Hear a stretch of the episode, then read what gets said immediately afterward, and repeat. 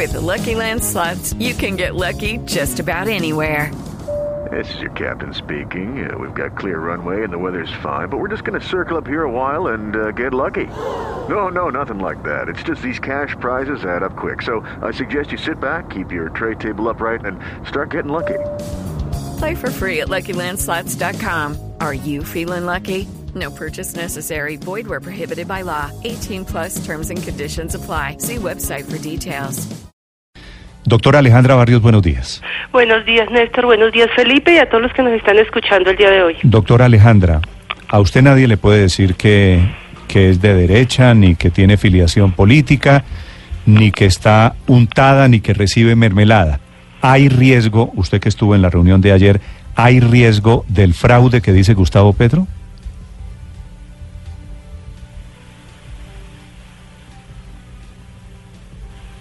Aló. Alejandra. Se dañó el software de la, llamada. Sí. ¿No le metieron la mano los hackers? ¿Fraude en el No, sistema de celular, comunicación? Eso debe, debe- debe ser que va ahí por Bueno, la repitamos, repit- repitamos la llamada, Santiago, por favor.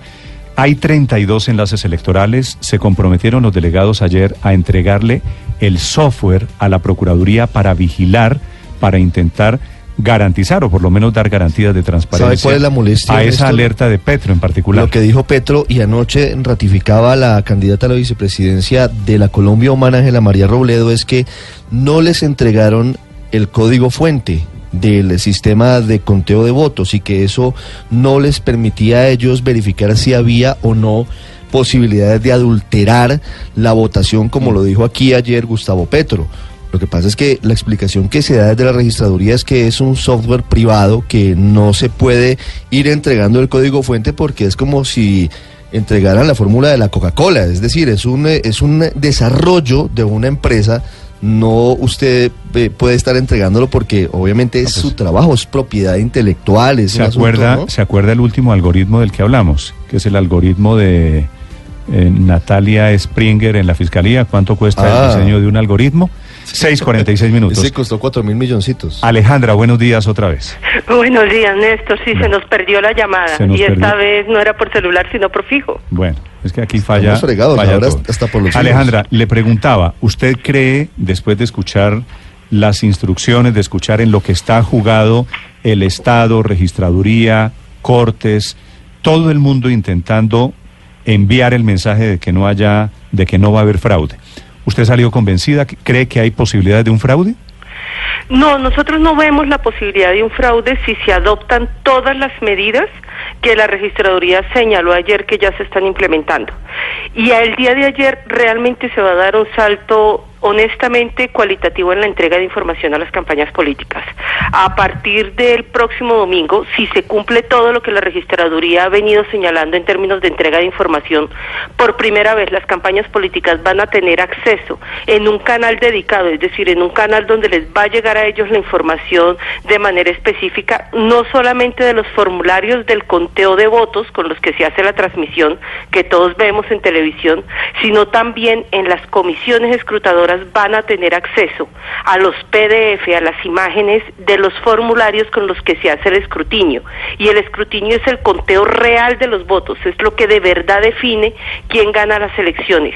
Si eso se logra hacer, si se tienen testigos electorales en las comisiones de escrutinio de manera particular, vamos a poderle hacer ya no una auditoría de entrada, porque efectivamente esa auditoría de entrada no se hizo a ninguno de los sistemas de la registraduría, pero sí se va a poder hacer lo más cercano a una auditoría de resultados que podrá darle tranquilidad a todos los candidatos y a todas las campañas políticas. Sí. Alejandra, una de las decisiones que tomaron ayer es que le van a entregar efectivamente ese código fuente eh, para hacer la trazabilidad, el rastreo de la información de los escrutinios, se lo van a entregar a la Procuraduría.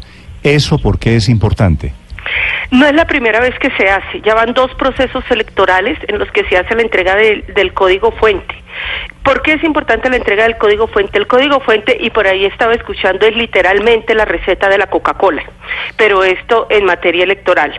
Es decir, ¿qué es lo que nos dice el código fuente? El código fuente es la programación que nos está diciendo cómo va a ser la agregación de resultados electorales desde la mesa de votación hasta el nivel nacional cuando ya llega al sistema central de registraduría. Entonces, uno puede pensar que en el que el programa que se arma puede decir que uno más uno es cinco o que uno más uno es tres, o que cada que usted le sume dos, réstele uno a los que se encuentran dos puestos abajo del número en el que usted está. Entonces, el código fuente es esa programación. ¿Qué es lo que se empezó a hacer desde el día de ayer? Ayer en la noche ya se hizo el congelamiento del software y esto se entrega empaquetado con seguridad a la Procuraduría General de la Nación, que no hace la revisión del código fuente. No la ha hecho en los dos últimos procesos electorales a los que se les ha entregado como garantía el código fuente, sino que si se presenta algún problema frente a la credibilidad de los resultados, la Procuraduría podría tomar las medidas necesarias y las decisiones necesarias, ahí sí, para mirar el código fuente y hacer una revisión para demostrar si hubo o no algún tipo de alteración en la programación que se está haciendo. Alejandra, ¿qué significa que anoche se haya congelado el código fuente? Es decir, que no se podría hacer ningún tipo de modificación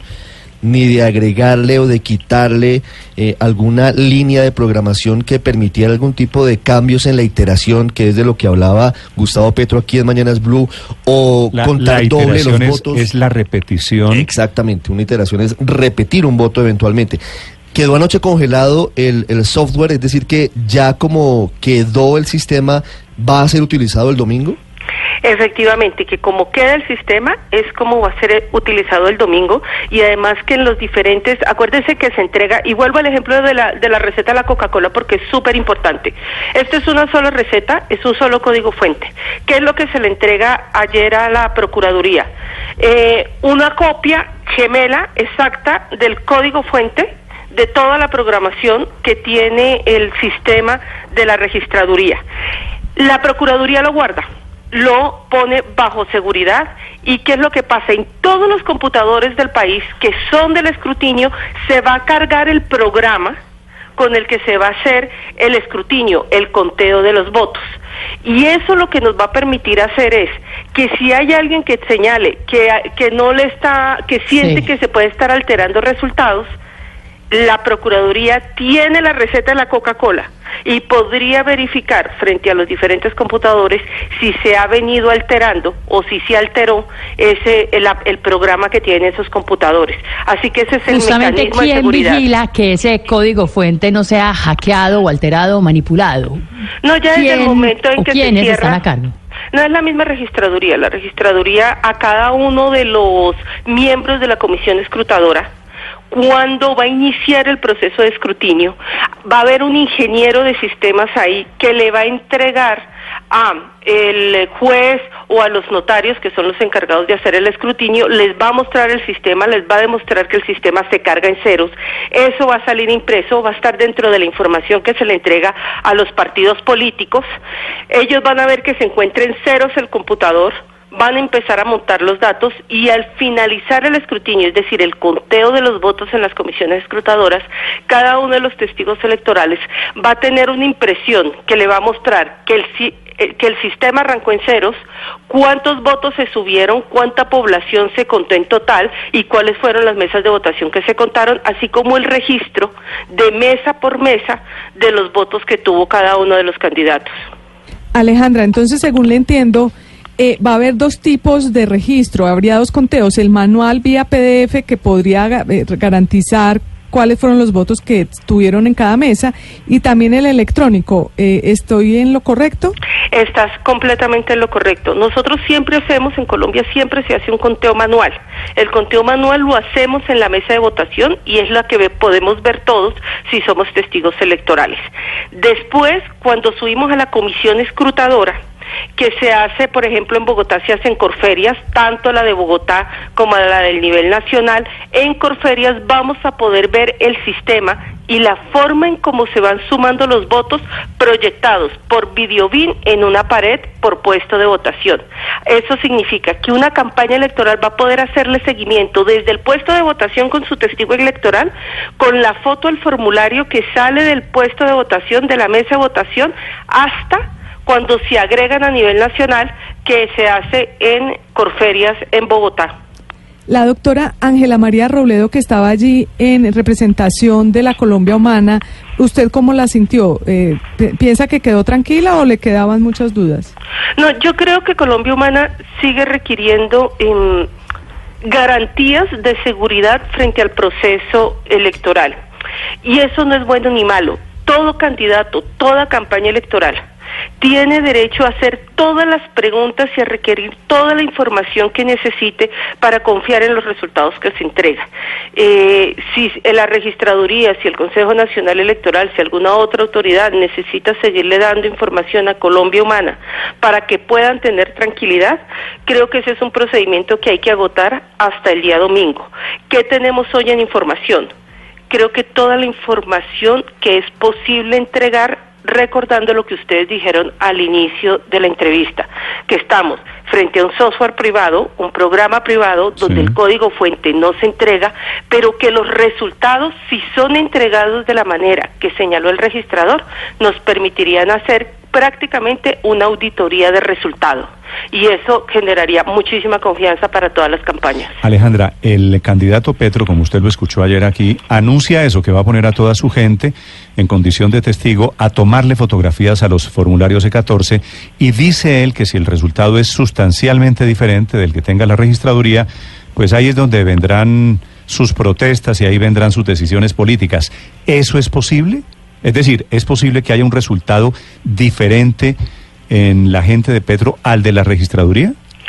Ellos van a tener acceso a la misma información que vamos a tener acceso todos, que incluye un PDF, que es la foto de los diferentes formularios, entonces vamos a poder ver la foto de los diferentes formularios y los archivos planos que son las bases de datos. Cuando hablamos de archivos planos, hagan de cuenta que nos van a entregar a las campañas políticas y a las organizaciones de observación electoral un Excel donde eso que nosotros estamos viendo en foto lo han traducido en información de números para que nosotros podamos hacer las sumas, podamos hacer las restas, etcétera, etcétera, y eso es lo que permitiría saber si estamos frente a modificación de resultados o si realmente estamos haciendo el conteo correcto de los resultados electorales. Y Néstor, yo hago énfasis en lo siguiente, es la primera vez que esto se entrega a los partidos políticos.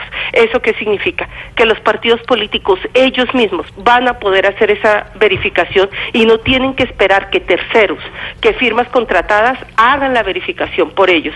Y esto es un avance muy importante porque permite fortalecer la transparencia en la entrega de resultados. Esto tiene nombre propio. ¿No?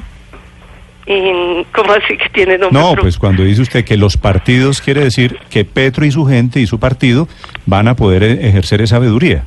Sí, van a poder ellos, pero también todas las campañas políticas. Claro, no, es, que esa es una de las ganancias. La advertencia de fraude viene de Petro, eso es un intento de darle tranquilidad fundamentalmente a Petro y a su gente. Sí, sí, ese, y, pero es muy importante, digamos, aquí logramos avanzar en algo que había sido muy difícil, que si, si hubiera tenido, por ejemplo, esa información antes, no hubiéramos tenido que llegar al fallo del MIRA, porque si hubiera podido hacer un control que no hubiera demorado tres años y medio, sino que a los 15 días de haberse realizado el proceso electoral ya se hubiera sabido que había un mal conteo de los votos que había perjudicado al partido MIRA. Mm. Obviamente creo, entiendo que es diferente una elección parlamentaria a una elección presidencial completamente diferente. Una eh, elección parlamentaria permite que las colas suban y bajen eh, candidatos. Una elección presidencial, para hablar de una elección presidencial uno tendría que hablar de un fraude de cuánto, 500 mil, 600 mil votos, no mm. sé, pero un hueco de 500 mil, 600 mil votos, Néstor, créame que yo sí estoy convencida que eso se ve y creo que eso se ve a leguas. Es decir, eso no es fácil de ocultar una falta de votos o una adición de votos, 500, 600, 700 mil votos. De acuerdo. Alejandra Barrio de la Misión de Observación Electoral, también con este parte de tranquilidad sobre las elecciones presidenciales. Estamos a tres días exactamente de que se abran las urnas. Alejandra, gracias por acompañarnos. Néstor, a usted muchísimas gracias y a todos muchas gracias.